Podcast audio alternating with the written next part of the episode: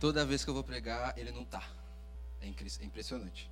Gente, uma pergunta: quem tá com calor aqui, sem maldade?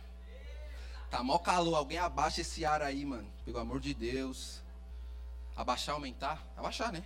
Baixar fica mais gelado. Né? Abaixar a temperatura que tá mó gelado. Tá mó calor. A sua Bíblia tá ali, pastor, no, no sub ali. É a caixa aí, pega aí. Segunda pergunta: quem tá feliz aqui? Vocês estão felizes de verdade mesmo? Vocês sabem que quando eu venho pregar aqui, eu preciso saber que vocês estão comigo, certo? Então, se eu perguntar, vocês fazem o quê?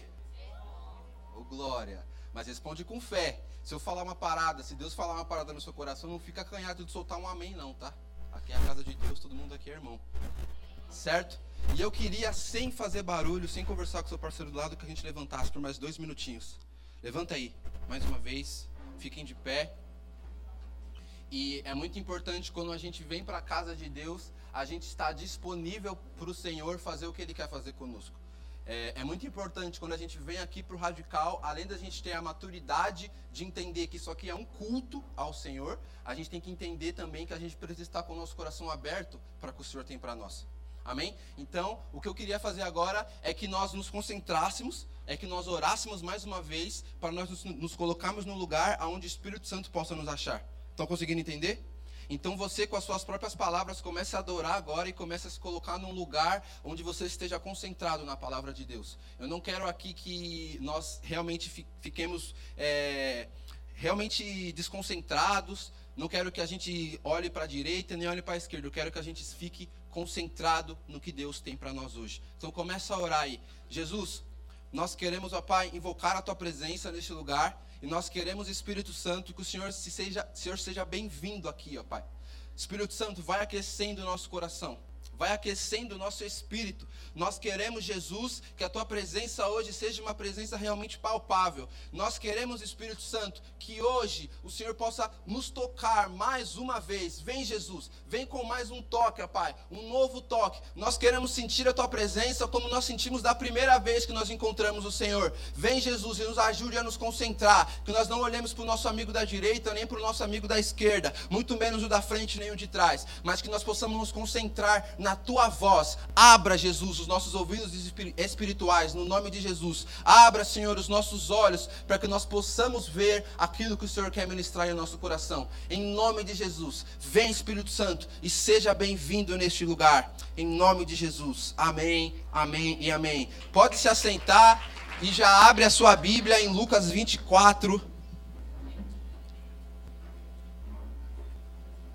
Quanto tempo eu tenho, Lari? Lari, Giba, alguém. Quanto tempo eu tenho? 30 minutos? 35? 35? Justo. Abre sua Bíblia em Lucas 24. Lucas 24, versículo 13. Quem já abriu aí? Vixe, três nega abriu. Então vou esperar um pouquinho mais. Lucas, comecinho do Novo Testamento, Mateus, Marcos Ó, oh, como vocês sabem onde está. Acharam?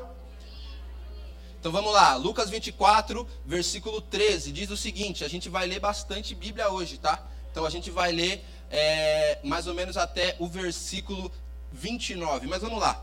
Naquele mesmo dia, dois deles estavam indo para um povoado chamado Emaús, a, a 11 quilômetros de Jerusalém.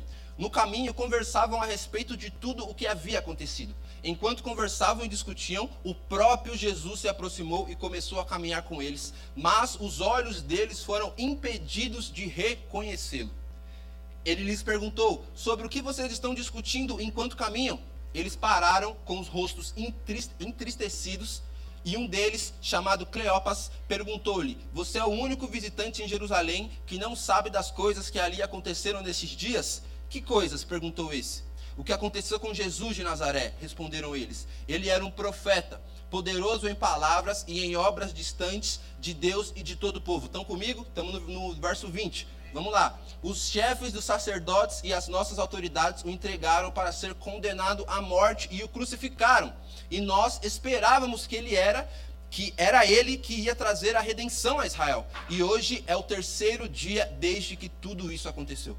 Algumas das mulheres entre nós nos deram um susto hoje. Foram de manhã bem cedo ao sepulcro e não acharam o corpo dele. Voltaram e nos contaram de ter tido uma visão de anjos que disseram que ele estava vivo.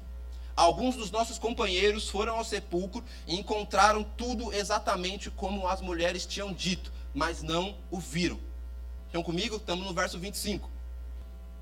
Eles lhe disse: Como vocês custam a entender e como demoram a crer em tudo que os profetas falaram. Não deviam, não devia o Cristo sofrer estas coisas para entrar na sua glória? E começando por Moisés e todos os profetas, explicou-lhes o que costava, constava a respeito deles e em todas as escrituras. Ao se aproximarem do povoado para qual estavam indo, Jesus fez como quem ia mais adiante, mas eles insistiram muito com ele. Fique conosco, pois a noite já vem, o dia já está quase findando, o dia já está quase anoitecendo. Então ele entrou para ficar com eles. A gente vai até aqui, mais para frente a gente vai continuar nesse texto. Vira por mão do teu lado aí e fala o seguinte: seja um bom mordomo. Uau!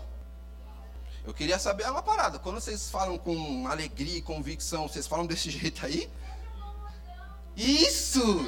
Com um sorriso no rosto. Vamos lá. Seja um bom mordomo daquilo que o Senhor te entregou. Daquilo que o Senhor ministrou ao seu coração.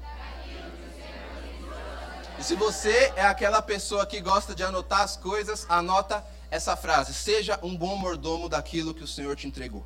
Existem alguns pontos que eu gostaria de destacar antes da gente ir mais fundo nessa palavra, é, nesse verso que a gente leu, nessa passagem que a gente leu.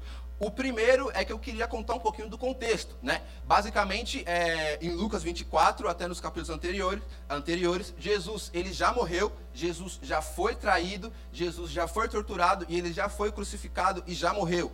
Passaram-se os três dias e ele ressuscitou. E as mulheres, é, Maria, Maria Madalena, Joana também, né? Joana, eu acho. Não lembro o nome das mulheres, enfim.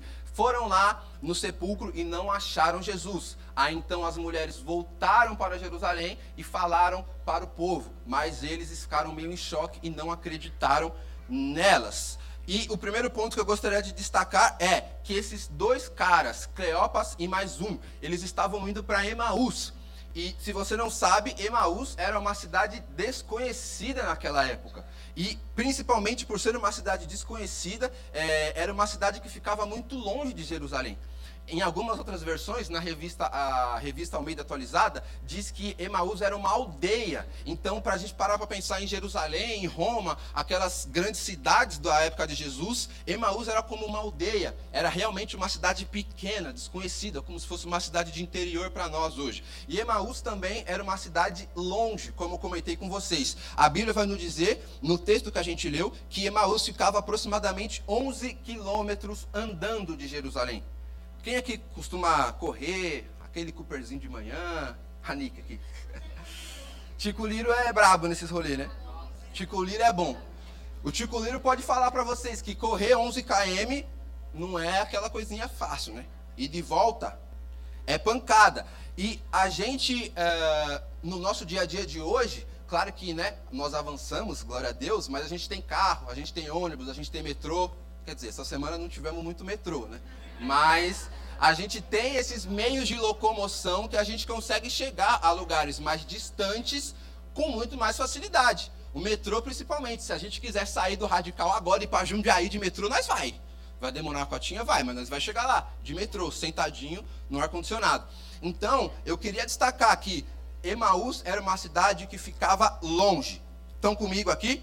E em outras versões, e eu sempre vou ficar citando em outras versões, porque a gente leu em NVI e a nossa Bíblia do Radical é uma Bíblia que está em NVI. Mas eu costumo ler a minha na revista Almeida atualizada. Almeida atualizada. Então, assim, claro, nós incentivamos você ali na NVI, mas é sempre bom você, nesse momento de devocional, buscar outras versões, outras palavras, porque aí talvez pode abrir realmente a tua mente em determinado versículo. Mas na versão Almeida, diz que é, é, Emaús ficava a 60 estádios de Jerusalém. 60 estádios, mano. Quem aqui já foi na Arena Corinthians, ver o jogo do Corinthians? Ou se você é palmeirense no Allianz Parque, no Morumbi, ver o show do Coldplay, essas paradas. Emaús para, para Jerusalém ficava aproximadamente 60 Arena Corinthians. Bota 60 Arena Corinthians, uma na frente da outra, você chega em Emaús. Ou seja, rapaziada, é muito longe. E para os caras que andavam de sandália, metia sandália no pé e vamos, tá ligado? E alguns tinham jumento, né? Os mais ricos cavalos, porém ainda assim era longe. Então Emaús realmente ficavam longe, ficava longe. O segundo ponto que eu quero destacar é que eles, esses dois caras eles estavam longe de acreditar na ressurreição de Jesus. Aqueles caras não estavam realmente acreditando que Jesus ressuscitou. Embora é, já tivessem passado os três dias da morte dele, quando chegaram a mulher e falaram para eles que Jesus tinha ressuscitado, eles não acreditaram. Porque é, eram mulheres. E a gente sabe que naquele tempo a, as mulheres não tinham um, uma palavra, uma opinião considerada séria pelos judeus. Então imagina, algumas mulheres chegarem e falarem, é, é, tipo, com êxtase, com emoção, que Jesus não estava mais no sepulcro. Aqueles caras falaram, ah, pelo amor de Deus, não dá para acreditar nisso. Então, era muito difícil eles acreditarem no testemunho daquelas mulheres. A gente pode ver é, em Lucas 24, no verso 10, a gente leu isso aqui. A, a, a Bíblia diz o seguinte: as, as que contaram estas coisas aos apóstolos foram Maria Madalena, Joana, que eu falei, Joana e Maria, mãe de Tiago, e as outras que estavam com elas. Mas eles não acreditaram nas mulheres. As palavras delas lhe pareciam loucura. Olha que parada. Chegou três mulheres e chegou para os caras e falaram que Jesus tinha ressuscitado. Os caras pensou, meu, essas mulheres estão loucas. Essas mulheres estão loucas. Não é possível. E a verdade é, é, que realmente naquela época, em geral, não era considerado sério o testemunho daquelas mulheres. E em outras versões, como eu falei para vocês, é, vai dizer que aquelas mulheres é, estavam em delírio. Elas tinham deli, de, eles consideravam que elas estavam em delírio. E se a gente for pegar a palavra delírio, no grego significa leros. E leros, se a gente for traduzir, significa confusão mental. Realmente eles achavam que Maria estava louca. Maria, na cabeça deles, ela estava louca porque ela não viu ninguém no sepulcro. E sabe quando a gente. Aquele ditado que a gente vê, ah, essa pessoa está de lero-lero, ah, você está tal de lero-lero. Leros, delírio, você está ficando louco, está de lero-lero. Estão conseguindo entender? Mais um aspecto aqui que eu quero ressaltar é que esses caras, eles conheciam Jesus. Esses caras caminharam com Jesus. Esses dois caras que estavam indo até Emaús, eles conheciam Jesus e eles tinham conhecimento dos seus milagres. Eles tinham conhecimento dos seus ensinamentos. E eles realmente esperavam que Jesus fosse o Messias. Mal eles sabiam, né? Mas eles realmente estavam esperando que Jesus era o Messias. Eles esperavam que Jesus fosse como Moisés, eles esperavam que realmente Jesus chegasse e redimisse o povo de Israel da escravidão e tirasse o povo de Israel como Moisés tirou do Egito. Então eles esperavam que Jesus fosse esse cara, que ia salvar o povo de Israel nesse sentido. Então a esperança daqueles discípulos de Jesus, porque eles conheciam Jesus, é, também é, realmente estava no lugar de: meu, Jesus é o cara que vai tirar a gente desse lugar. Jesus é o cara que vai tirar a gente da escravidão. E eles acreditavam realmente que o povo de Israel ia sair do poder romano, o povo realmente ia se estabelecer como, sei lá, uma teocracia cristã, uma teocracia santa, poderosa, sabe? Eterna, aquele reino eterno e, e grande. Eles esperavam que Jesus fosse esse cara. E aqueles homens, eles estavam tão cegos, e a, a, a, no verso que a gente leu diz isso, que eles estavam com os olhos, é, não estavam conseguindo enxergar realmente que era Jesus. Então, eles estavam tão cegos e tomados pela decepção, que na cabeça deles foi Jesus, que eles não reconheceram o Verbo encarnado do lado deles. Sabe a radical aqui? O louvor foi uma bênção, a banda estava ajeitadinho, o vocal estava ajeitadinho, tudo feito com excelência, para que realmente a gente pudesse levar vocês a um lugar de adoração mais confortável e mais que vocês se sentissem bem para adorar. E a gente sentiu a presença de Deus aqui. Quando sentiram o Espírito Santo aqui? Isso é literalmente um pontinho da glória de Deus um pontinho da glória de Deus. Jesus está aqui, o Espírito Santo está aqui, mas aqueles dois caras estavam com o verbo encarnado, Jesus, em carne e osso, físico, do lado deles, e eles não reconheceram Jesus. Eles estavam cegos. Isso significa que aqueles caras realmente ou estavam cegos espiritualmente, ou existe outra explicação para isso? E alguns teólogos vão dizer que eles não reconheceram Jesus porque Jesus estava com o corpo glorificado, o que faz total sentido, né? Ele acabou de ressuscitar, passou os três dias, o corpo está glorificado. Mas a realidade, e se a gente for olhar de novo para o texto, a gente vai conseguir entender que o principal motivo deles estarem cegos não era isso. O principal motivo deles estarem cegos era que o coração deles estava cheio de preocupações com as coisas naturais. O coração deles estava com, com preocupação por Israel. O coração deles não estava em Jesus. Isso significa que eles até criam no Senhor, eles até acreditavam em Jesus, eles conheciam Jesus, eles caminharam com Jesus, só que eles demoraram muito para reconhecer Jesus. Ou seja, Jesus nunca foi o ponto central da vida daqueles caras. Jesus nunca foi o principal motivo da vida daqueles caras. O verdadeiro motivo não era Cristo, o verdadeiro motivo não era servir a Deus, o verdadeiro motivo não era edificar a obra de Cristo. O verdadeiro ponto central ali, ali era Israel. Era que Jesus poderia ter feito por Israel e ele não fez. Jesus não foi aquele cara que chegou no cavalo branco, vestido de ouro e falou: Eu vou salvar Israel. Não, Jesus veio num jumentinho, nasceu num, num, num sabe? Ele nasceu num lugar podre, num lugar realmente que, que ninguém nasce. Jesus nasceu ali e eles esperavam algo totalmente diferente do que Jesus foi. Então, quando Jesus morre e toda essa introdução que eu dei de tudo isso que aconteceu, aqueles dois caras estavam indo para Emaús 100% decepcionados. E agora nós vamos continuar é, lendo o texto. E se você pode abrir a sua Bíblia aí.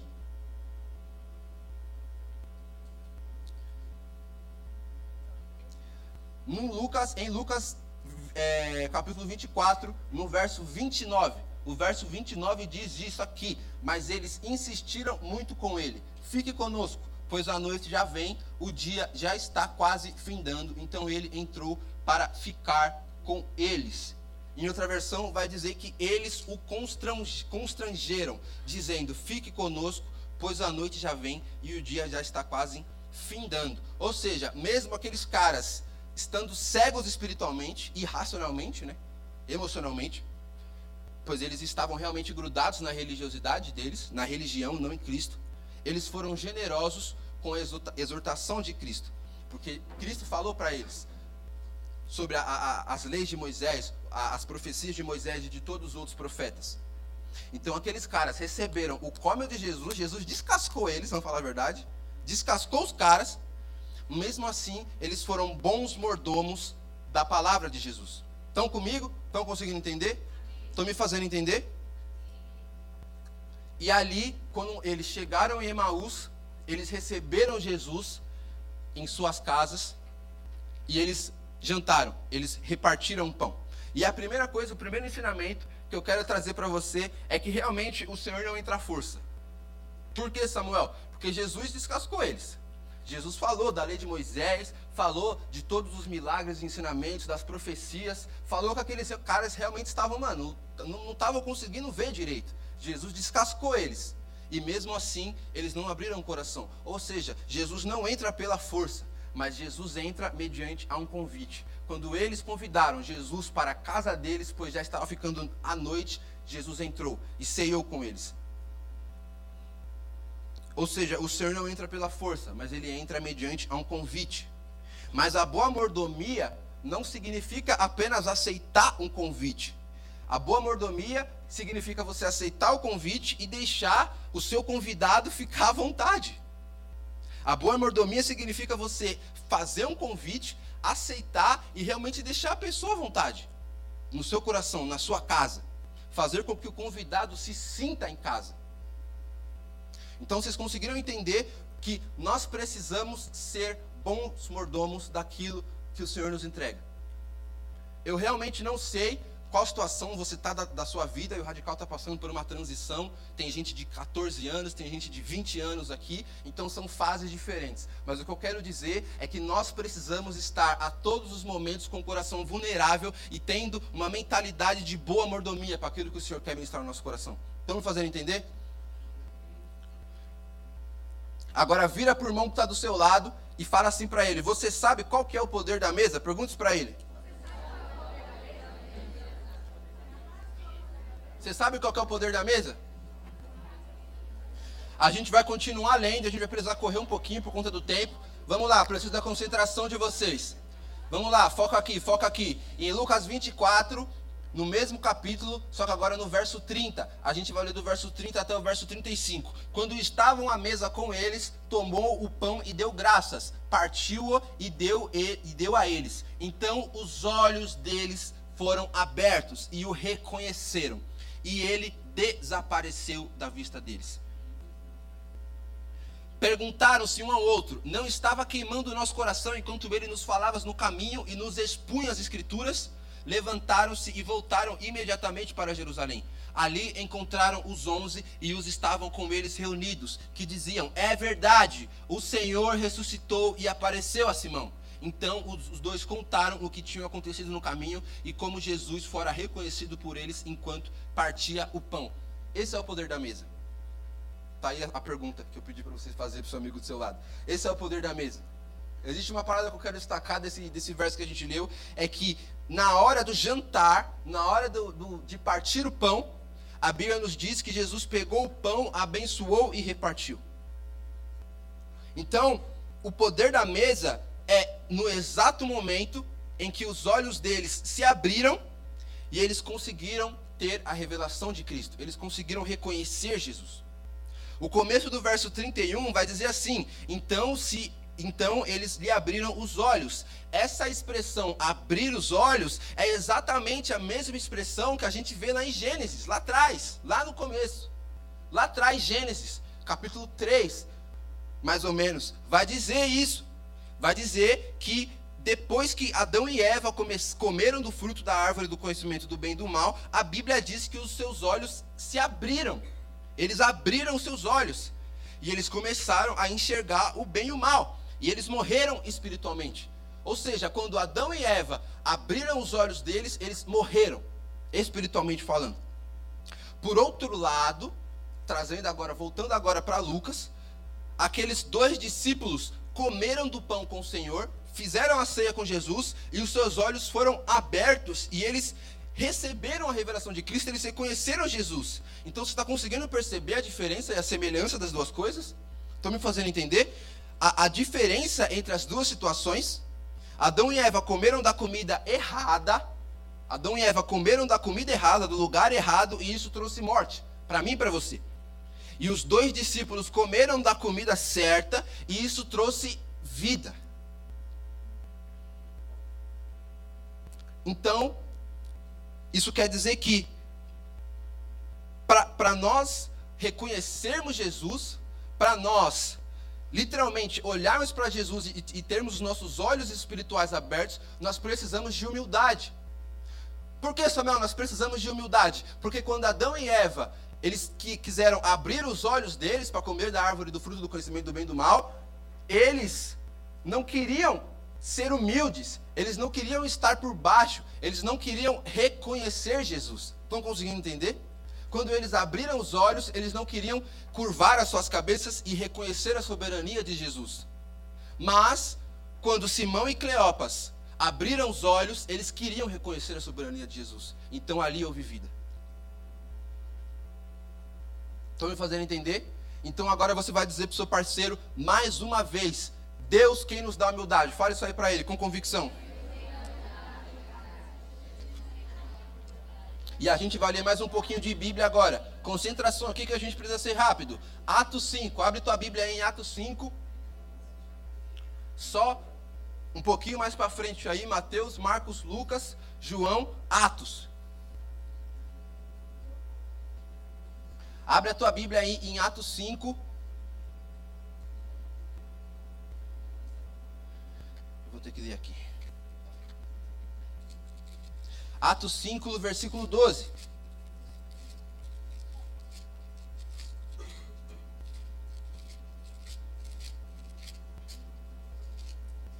Atos 5, versículo 12 diz o seguinte. A gente vai ler do 12 até o 16. Muitos sinais e prodígios eram feitos entre o povo pelas mãos dos apóstolos, e costumavam todos reunir-se de acordo comum no pórtico de Salomão. Mas dos restantes ninguém ousava, ousava ajuntar-se a eles. Porém, o povo lhe tributava grande admiração. E crescia mais e mais a multidão de crentes, tanto homens como mulheres, agregados ao Senhor, a ponto de levarem os enfermos até pelas ruas e colocarem sobre leitos e macas, para que, ao passar Pedro, ao menos a sua sombra se projetasse em alguns deles. Afluía também muita gente das cidades vizinhas a Jerusalém, levando doentes e atormentados de espíritos imundos, e todos e todos foram curados. Por que, que eu dei essa virada de chave? A gente estava falando aqui de Jesus, de, de do caminho para Emaús, e agora a gente já foi para Atos. Primeiro eu quero destacar que aqui a gente está falando de Pedro, tá? Estamos falando de Pedro. Não se esqueçam que é Pedro, único, a única pessoa a não ser Jesus que andou sobre as águas. Vocês estão ligados a andar sobre as águas? Acho que não, né? Ninguém aqui andou sobre as águas ainda. Não, né? Não, não conseguimos. Então, Pedro andou sobre as águas. Além de Jesus, ele foi o único que andou sobre as águas. E a Bíblia vai nos dizer que a sombra de Pedro curava as pessoas. E o verso aqui vai dizer, e aí me permita, né, que eu estou usando a minha imaginação, as pessoas literalmente colocavam é, a, os enfermos em, em, cama, em macas, na, ali na, sua, na avenida principal da cidade, é isso que eu imagino, e aí Pedro passava com a sua sombra e curava as pessoas. A sombra de Pedro curava as pessoas. E todos eram curados. Todas as pessoas eram curadas.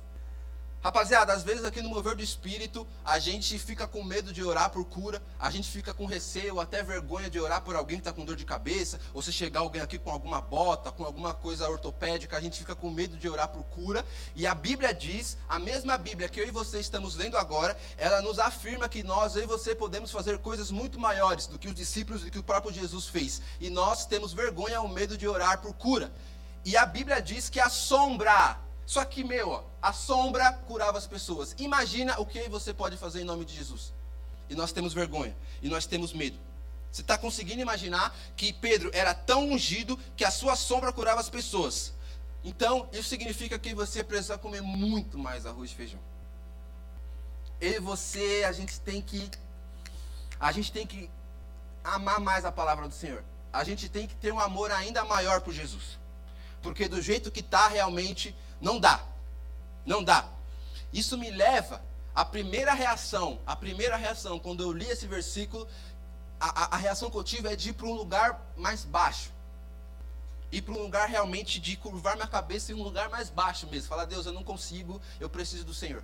Um lugar mais baixo, mais baixo, mais baixo, mais baixo e mais baixo e ainda mais baixo. Um lugar muito baixo. Porque reconhecer Jesus reconhecer o que Jesus é nas pessoas não é um ato de grandeza.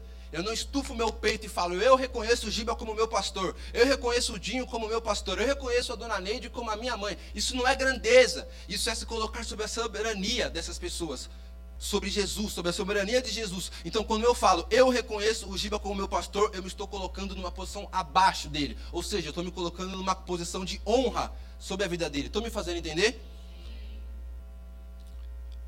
Então, quando aqueles homens tiveram os olhos abertos, eles se colocaram numa posição de inferioridade a Jesus.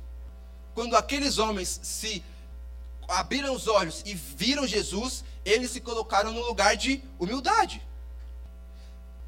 E há uns tempos atrás eu estava num congresso e existe um pastor canadense chamado Duncan Smith e eu aconselho muito vocês a, a conhecerem o, o, projeto dele. Esse pastor viveu um avivamento no Canadá durante 20 anos, 25 anos. Imagina um país inteiro em avivamento durante 20 anos. Isso é algo bizarro. E esse pastor encabeçou tudo isso. E esse pastor Duncan Smith disse em um culto uma vez que eu estava presente, e isso me marcou muito. Que humildade não é negar quem você é Humildade é dar a glória para aquele que fez quem você é. Ou seja, humildade não é eu reconhecer que eu sou brabo mesmo. Humildade é dar a glória para aquele que me fez. E na real, sabe qual que é a boa notícia? Que você não precisa tentar ser mais humilde. Você não precisa tentar ser mais generoso. E eu vou te explicar por quê. Porque às vezes a gente fica, meu, uau, eu preciso ser mais humilde. Eu preciso realmente ser mais generoso com os meus amigos. Então eu preciso talvez pagar um, um McDonald's pro meu parceiro depois do rolê. Isso é humildade, isso é generosidade. Eu preciso por vezes dar uma oferta mais gorda na igreja. Eu acho que isso é ser generoso, é ser humilde. Dar aquela oferta mais, né? Aquela, aquela oferta próspera, como a minha parceira Clara gosta. Aquela oferta de gente próspera, aquela oferta gorda que você fala, ah, eu sou humilde, hein, mano? O pai foi generoso agora. Eu ofertei uma boa quantia. Mas não é isso que nos torna humildes. Realmente existem milhares e milhares de pessoas de outras religiões, e quando eu falo outras religiões, com certeza já deve ter pingado várias religiões na sua cabeça, mas pensa nessas religiões que você pensou e pense em muitas mais outras. Milhares de religiões, milhares de pessoas que estão tentando ser humildes. Talvez aquele seu amigo da escola que você não gosta dele, que ele é chato pra caramba, talvez ele é mais humilde que você. Que você. Só que na realidade eles até parecem ser humildes de verdade, mas isso não é humildade. Humildade é outra coisa. E nós vamos descobrir o que é humildade agora. Abra sua Bíblia, por favor, em 1 Pedro. Vamos lá, rapidinho, rapidinho.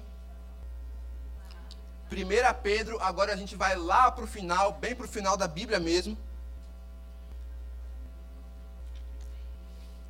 1 Pedro, depois de Tiago. 1 Pedro é realmente um, um, uma carta pequena. 1 Pedro, capítulo 5. Eu tenho pouco tempo, vou tentar correr, gente, perdão. Vamos lá. 1 Pedro, capítulo 5, versículo 5. Conseguiram achar?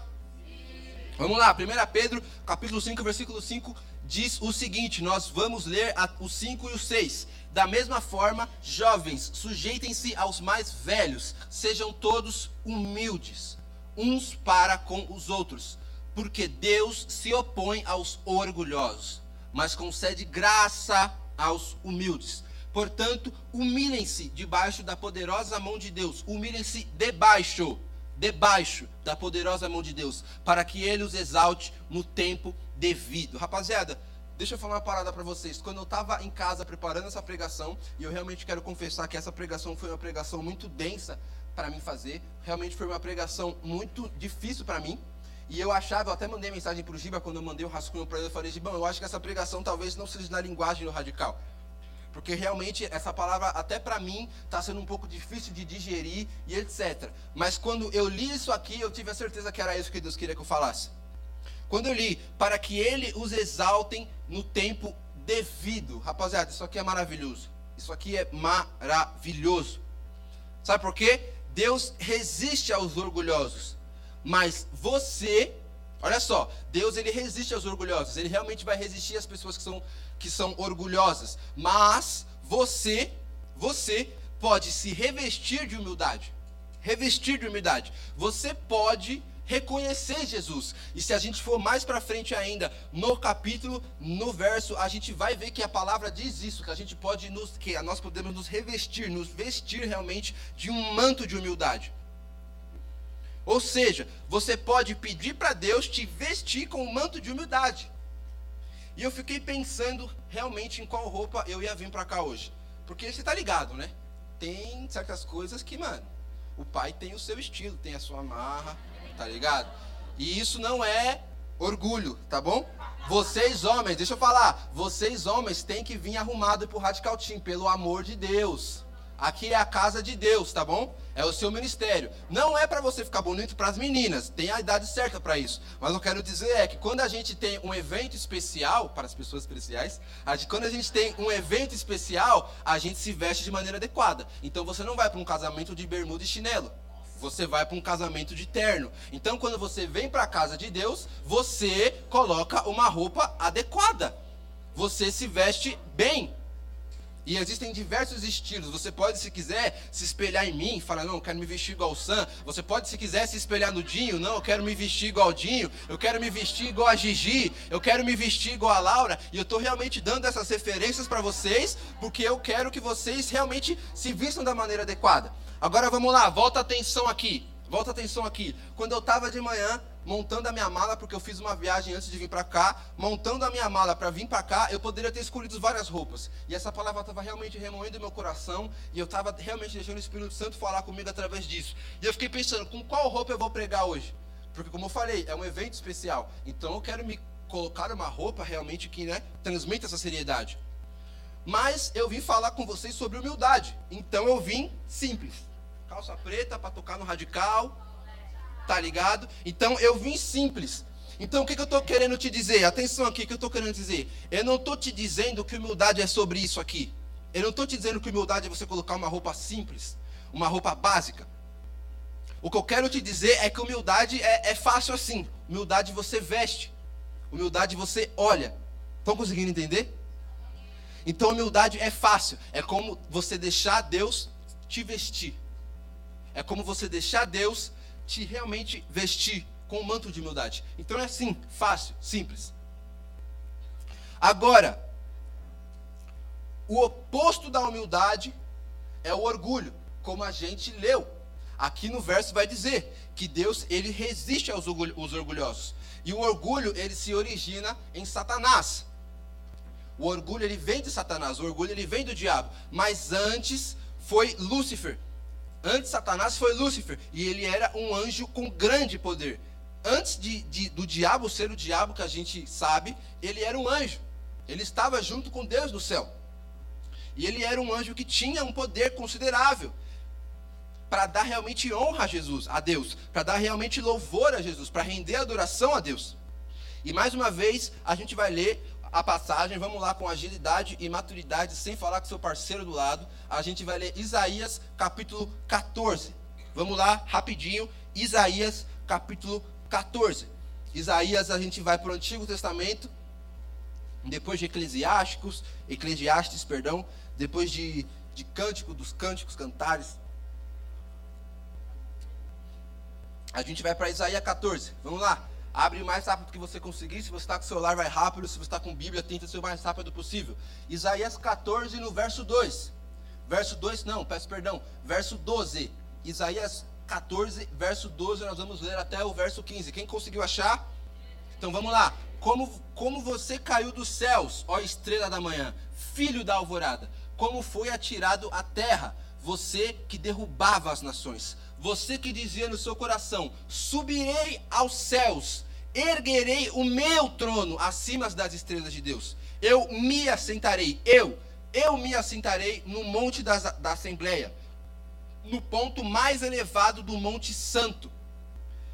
Eu subirei mais alto que as minhas que as mais altas nuvens. Serei como o Altíssimo. Olha essa parada. Serei como o Altíssimo. Mas as profundezas do Sheol você será levado, irá ao fundo do abismo. Sabe o que que isso soa para mim? Sabe o que que essa descrição de como foi a queda de Satanás soa para mim? Isso para mim soa como cegueira. E o que aqueles dois discípulos indo para Emaús estavam? Vocês estão conseguindo entender? Isso para mim soa como cegueira. Satanás estava cego. Satanás estava cego. Isso para mim soa como cegueira, soa como religião. E nesse texto, rapaziada, só tem eu. Só tem a palavra eu, eu me, eu erguerei, eu farei isso, eu, eu, eu, eu, eu e mais eu. E depois de eu tem mais alguns eu e é eu. Nesse texto só tem eu. E quando na verdade o lugar é menos de mim, o lugar que a gente tem que se colocar é mais baixo mais baixo, assim como ele repete eu, a gente tem que ficar repetindo mais baixo, mais baixo, mais baixo, mais baixo. E depois da gente repetir mais baixo, a gente repete mais baixo de novo. A gente tem que se colocar numa posição abaixo, ainda mais abaixo.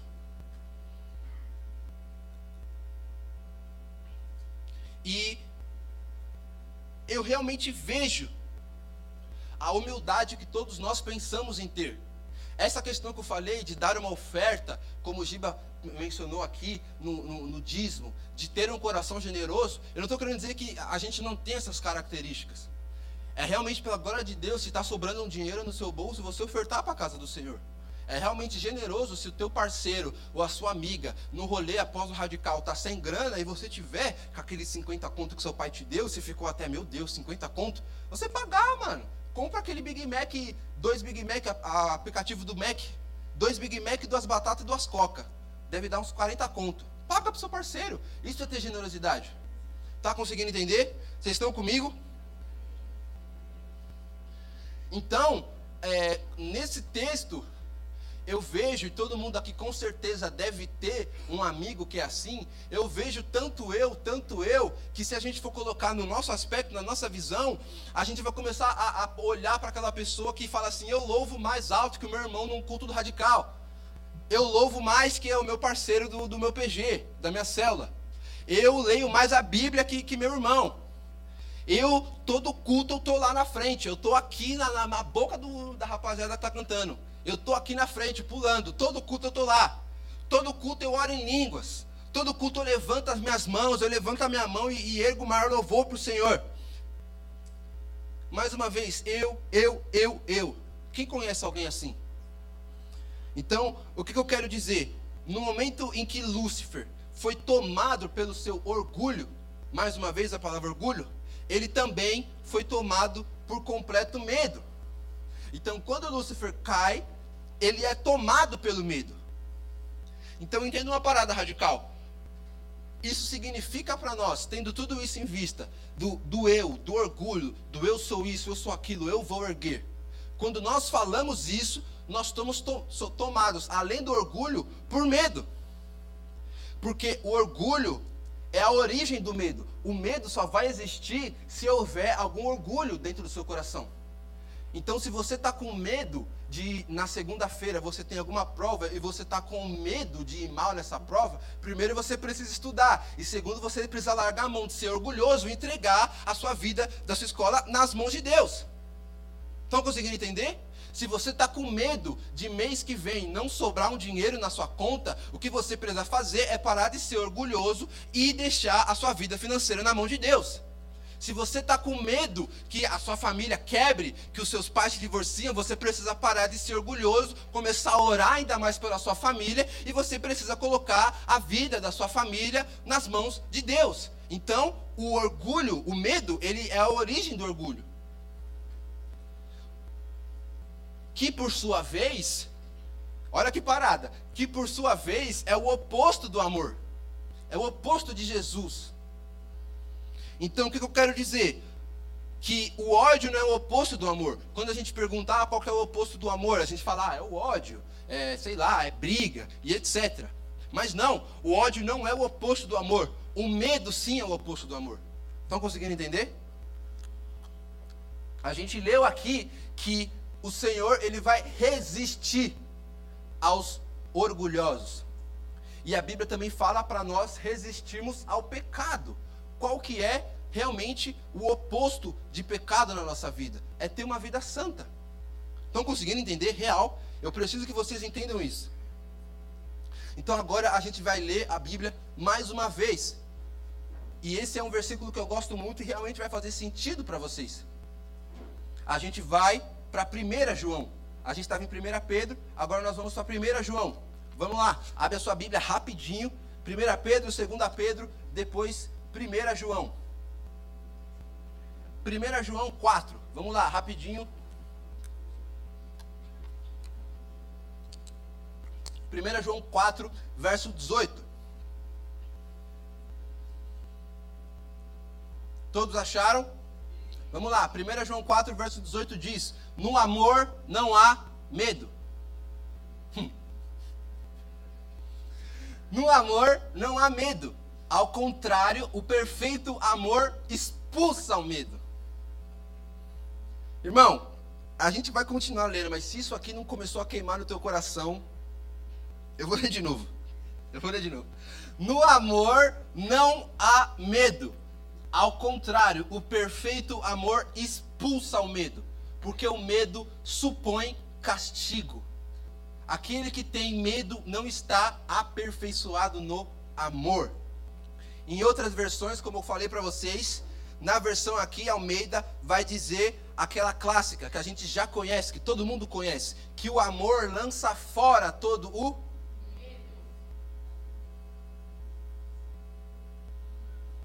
Sabe por que, que o amor lança fora todo medo? Porque no amor, quando nós estamos no amor, nós não temos literalmente nada a temer. É por isso que o amor lança fora todo medo. Quando nós estamos no amor, nós não temos nada com que nos preocuparmos.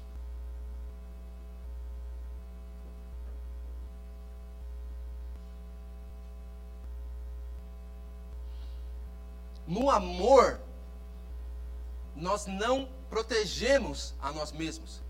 Então, quando nós estamos em Jesus, que é literalmente a, a, a, o amor encarnado, nós não nos precisamos nos proteger, porque é Jesus quem responde por nós. É por isso que o amor lança fora todo medo, porque é Jesus quem nos protege. É Jesus que está lá na nossa frente. Então vira por irmão que está do seu lado com todo o teu coração e fala: O amor te protege. Fala mais uma vez isso com força: O amor te protege.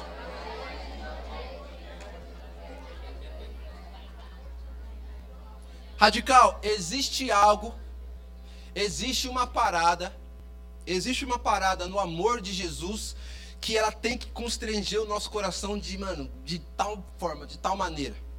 Existe uma parada que é nós não podemos nós não podemos não, perdão. Nós podemos estar em qualquer situação da nossa vida, qualquer situação.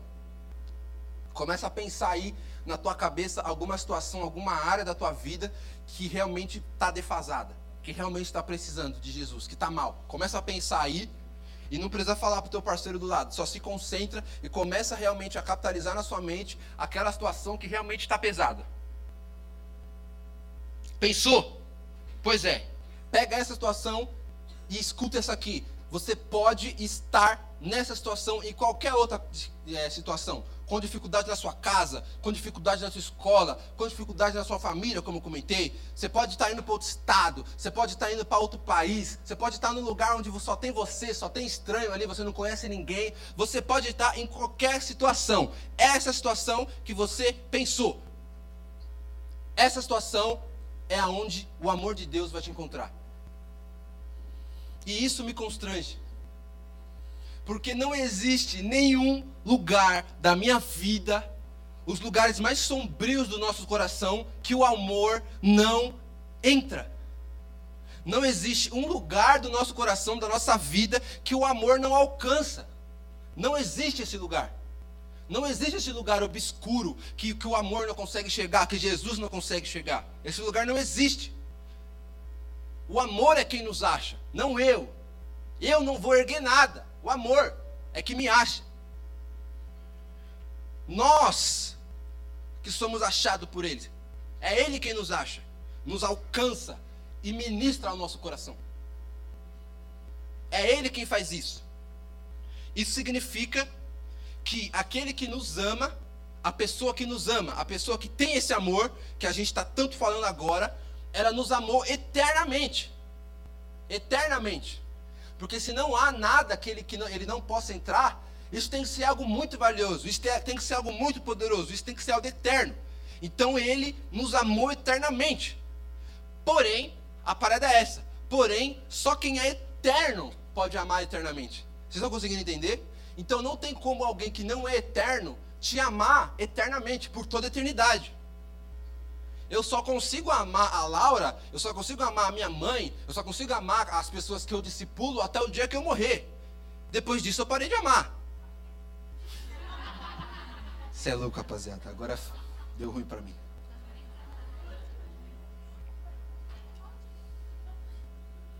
Mas a parada é como alguém morto consegue amar alguém?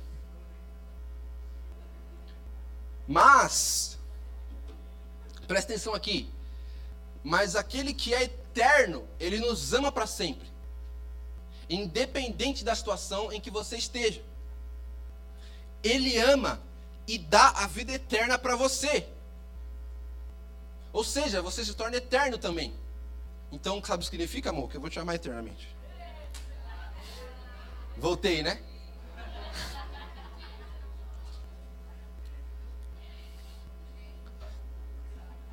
Então agora, então agora eu posso amar. Olha que parada radical. Agora, quando você aceita, quando você realmente aceita o convite e abre o seu coração para Jesus, você pode amar e ser amado pela eternidade. Pela eternidade. Para sempre. Você pode amar e ser amado eternamente. Esse é o poder do relacionamento com Jesus. É por isso que nós nos relacionamos com Jesus, porque ele nos amou para a eternidade. O que ama e o amado é essa relação. A nossa relação com Jesus não deve ser uma relação de orgulho, e sim uma relação de amor. O amado e aquele que o amou. Essa é a relação. E nós estaremos em Jesus para sempre. E é por isso que eu dei toda essa volta para te dizer que o amor de Cristo, ele é um amor humilde. Porque não é sobre mim. Porque não é o relacionamento com Jesus não é sobre mim ou o que eu posso conseguir, e sim sobre o que eu recebo de Jesus e o que eu posso devolver para ele. Por isso que você precisa ser um bom mordomo. Então, o seu relacionamento com Jesus deve ser boa mordomia, você recebe de Jesus e devolve para o ministério. E aí vai, recebe de Jesus e devolve, recebe e devolve, recebe e devolve. Essa é a vida em santidade. Estão conseguindo entender? É isso. Recebeu, devolveu. Recebeu, devolver. Foi ministrado? Ministra. Compartilha. Foi ministrado? Fala com o Giba. Gibão, Deus falou essa parada no meu secreto. Será que eu posso ter oportunidade de pregar lá em cima? É isso que tem que acontecer. Essa é a vida. Em santidade. Foi ministrado? Ministra. Recebeu? Devolve. É por isso que o amor é humilde. E agora nós vamos ler mais um versículo. Falei, é Bíblia, irmão. Você gosta de ler a Bíblia?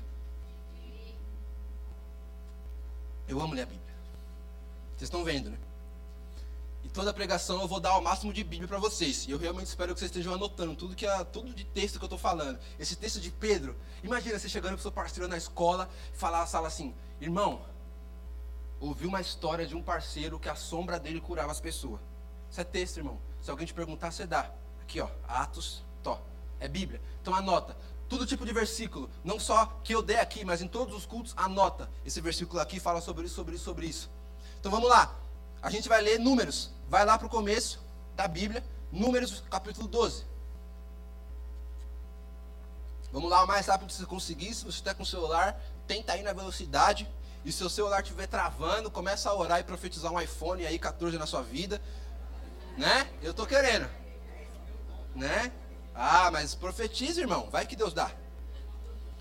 Então vamos lá. Abriu aí, Números 12, no, no verso 1 mesmo. A gente vai contar, a gente vai ler uma história que vai fazer total sentido porque a gente está falando. Vocês estão comigo até aqui? Então vamos lá, Números capítulo 12, versículo 1, a gente vai ler até o verso 4, diz o seguinte: Miriam e Arão começaram a criticar Moisés, porque ele havia se casado com uma mulher etíope. Então, esse é o contexto. Moisés se casou com uma mulher estrangeira, casou com uma mulher etíope. Então vamos ler de novo. Miriam e Arão começaram a criticar Moisés, porque ele havia se casado com uma mulher etíope. Abre aspas. Será que o Senhor tem falado apenas por meio de Moisés? Perguntaram. Também não tem ele falado por meio de nós? E o Senhor ouviu isso. Ora, Moisés era um homem muito paciente, mais do que qualquer outro que havia na terra. Imediatamente o Senhor disse a Moisés, a Arão e a Miriam: dirijam-se à tenda do encontro. Vocês três. Falando igual um pai, né? Rapaziada, vão lá, vocês três aí. E os três foram para lá. Vamos parar por aqui. Em outras versões, aqui nós estamos na NVI, na NVI mas na Almeida, vai dizer que, é, no, no verso 3, vai dizer que Moisés, aqui na NVI, fala que era um homem muito paciente, mais do que qualquer outro na terra. Mas na, na Almeida vai dizer que Moisés era um homem humilde, o homem mais humilde da terra. Anote isso aí também, para você realmente comparar as versões. Uma fala paciente, outra fala humilde. Por que uma fala isso, outra fala outra coisa? Vamos lá. O contexto aqui é o seguinte: os irmãos de Moisés não gostavam do fato dele ser casado com uma mulher estrangeira. A gente começa a partir daí. Porque realmente, naquele, naquela época, é, quem era israelita se casava com uma pessoa que era israelita. E eles começaram a questionar a liderança de Moisés, do povo. E mais, eles queriam que Moisés realmente compartilhasse a liderança entre os irmãos. O texto vai dizer: será que eles perguntaram? Será que realmente é só é, é, Deus só fala com Moisés? Deus não fala através de nós? Olha o eu aí. Ué, Deus não fala através de mim? Deus só fala através de Samuel, através do Giba, através do Dinho? E afinal de contas, a gente está falando dos irmãos de Moisés. Então, basicamente, Arão podia chegar, falar: Eu sou Arão, o irmão mais velho, e você tem que me obedecer. Quem aqui tem irmão? Quem que é o irmão mais velho? Vocês sabem, né, rapaziada? Tem vezes que você vai mandar o irmão mais novo fazer tal coisa. Por quê? Porque você é o irmão mais velho. Né? Então, presta atenção aqui. Arão realmente estava com essa nesse lugar de irmão mais velho. E Miriam também. Miriam estava no lugar de velho. Eu sou Miriam, você é louco. Eu sou a irmã de Moisés. Eu sou a irmã que tem o dom da profecia. Eu sou Miriam.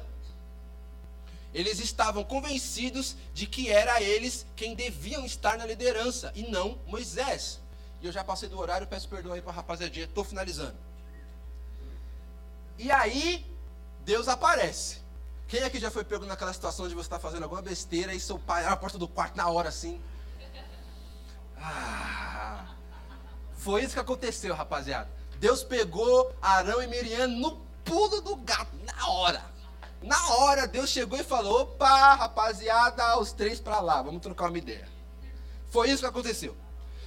Então, antes, antes mesmo, antes mesmo de da Bíblia nos contar o que aconteceu para o lugar onde eles foram, antes mesmo da Bíblia contar qualquer coisa, a Bíblia vai dizer que Moisés era muito humilde, na versão que a gente leu, muito paciente. E ele era o homem mais humilde da face da terra. Rapaz, eu estou dando toda essa volta, humildade, amor, ser bom mordomo, e a gente acabou de ler um versículo de um parceiro que era o cara mais humilde da terra. Uau!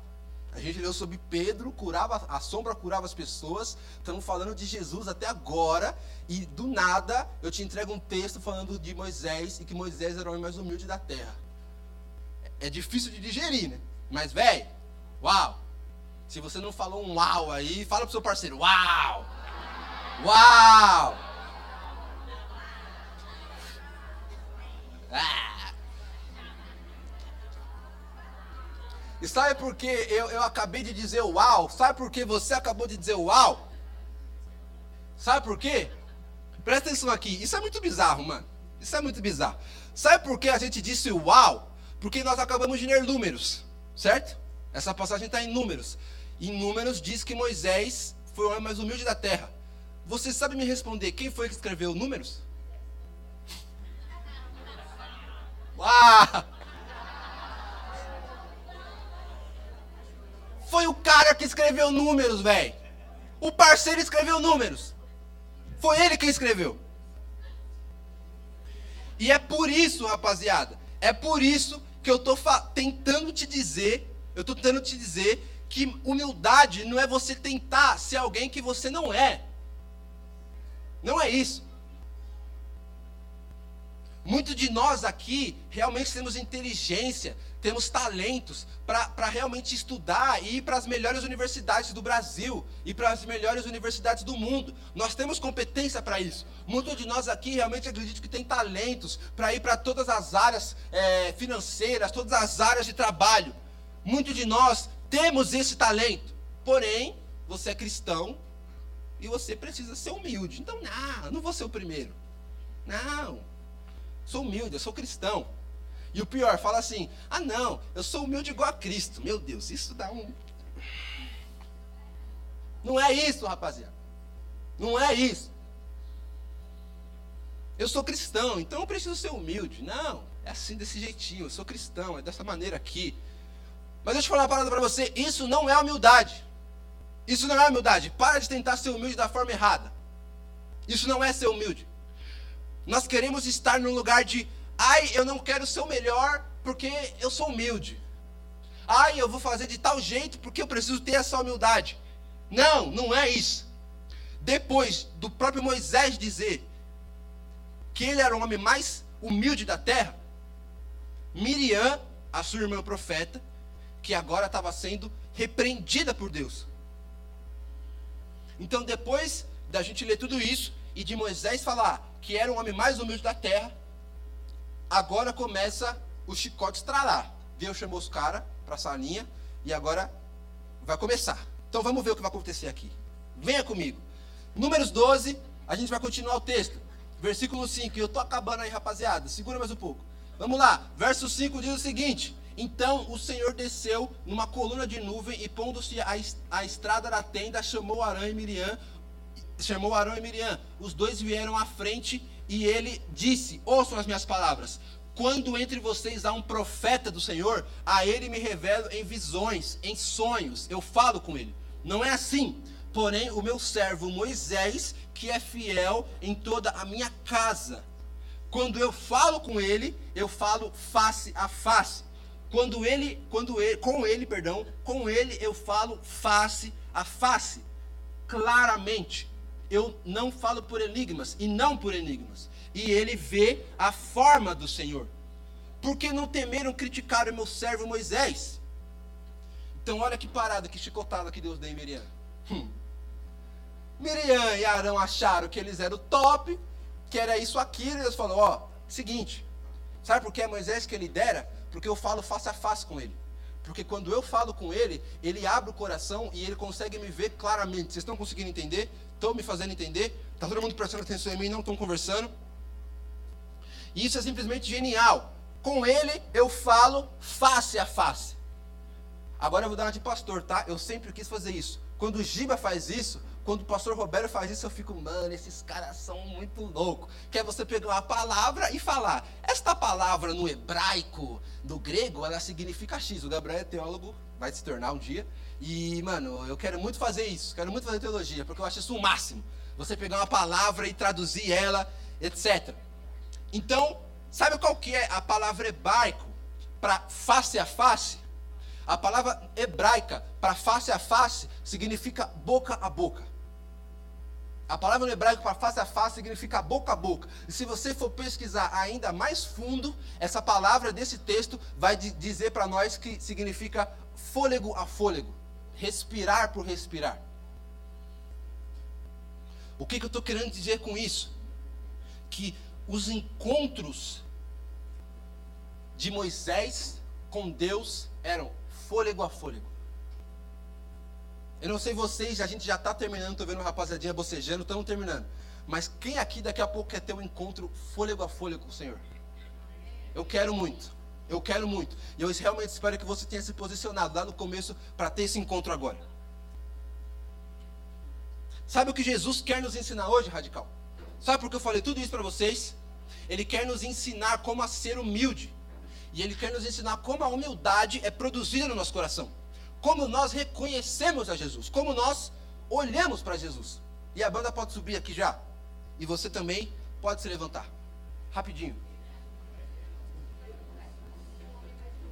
Sem conversar, sem conversar. Continua aqui, continua com o teu espírito aquecido aqui, sem conversar.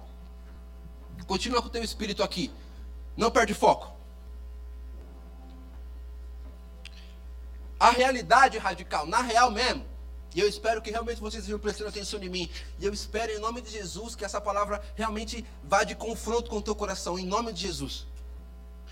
Vocês sabem por quê que Moisés foi o homem mais humilde da terra? E ele mesmo pode dizer isso? Ele, ele, ele foi tão humilde a ponto de escrever. Eu sou péssimo para me descrever, falar o que eu sou. Eu não sei porquê, mas eu sou péssimo para isso.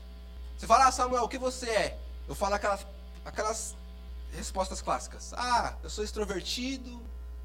Tá ligado? Quando você vai fazer uma entrevista de emprego, vocês vão fazer ainda. A pessoa vai perguntar com qual animal você mais se identifica. Aí você fala, ah, eu me identifico com um leão.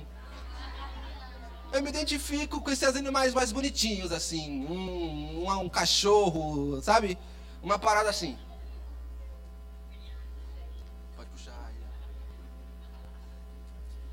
Então, Moisés, ele foi tão humilde a ponto de escrever sobre ele mesmo, sem ter nenhum tipo de remorso no coração. Sabe por quê, radical? Porque a humildade, ela é produzida de encontros face a face com o Senhor. É disso que nós estamos falando. É sobre isso que nós estamos falando. A humildade, ela não vem de mim mesmo. Não é eu. eu faço isso, eu faço aquilo, eu quero isso. Não, não é isso que é onde vem a humildade. Ela vem dos meus olhos olhando para o Senhor. É daí que vem a humildade. Quando você olhar para o Senhor e reconhecê-lo, você vai se tornar uma pessoa humilde. Quando você olhar para o Senhor e os seus olhos abrirem e você ver a revelação de Jesus, aí sim você vai ser humilde. Então, em nome de Jesus, tira essa humildade que você tinha no seu coração, que você pensava que era humildade. Você vai se tornar humilde quando você ter uma revelação de quem é Jesus, quando você ter uma revelação de Cristo. Quando nossos olhos se abrem, quando nossos olhos se abrem e eles não desviam do olhar. Sabe quando você chega aqui no culto e você tá não está naquele dia legal, que você realmente está aqui, só que você não está com a mente aqui. Você está aquele louvor, está aquela bênção, mas você não está com a mente aqui, você não está concentrado realmente. É esse lugar. Você vai ser humilde quando você estiver nessa situação e você conseguir olhar e reconhecer a Jesus, mediante esse momento atípico, momento que você não está conseguindo se concentrar. Então, aqueles dois homens, Cleopas e Simão, aqueles dois homens, depois de ceiarem com Jesus, eles se tornaram mais o que? Humildes. Quando eles tiveram a revelação de Cristo e eles abriram os olhos deles, eles se tornaram humildes. E eu não sei você, radical, mas eu quero ser mais humilde hoje. Eu quero ser mais humilde hoje. Eu quero ter um encontro face a face com Jesus hoje. Então Jesus ele vem quando nós abrimos os nossos olhos e nós reconhecemos a face do Cordeiro. Então, quantos aqui querem receber essa humildade hoje? Quantos realmente querem receber essa humildade hoje e ter encontro face a face com o Senhor?